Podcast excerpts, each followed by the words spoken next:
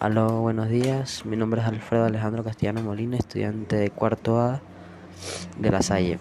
Hoy les voy a explicar cómo me sentí haciendo la actividad de orientación y convivencia. Me sentí muy afortunado al poder tener la oportunidad de realizar esta actividad con plastilina, ya que pude, me, me sentí muy bien viendo cómo soy ahorita y cómo quiero ser en un futuro.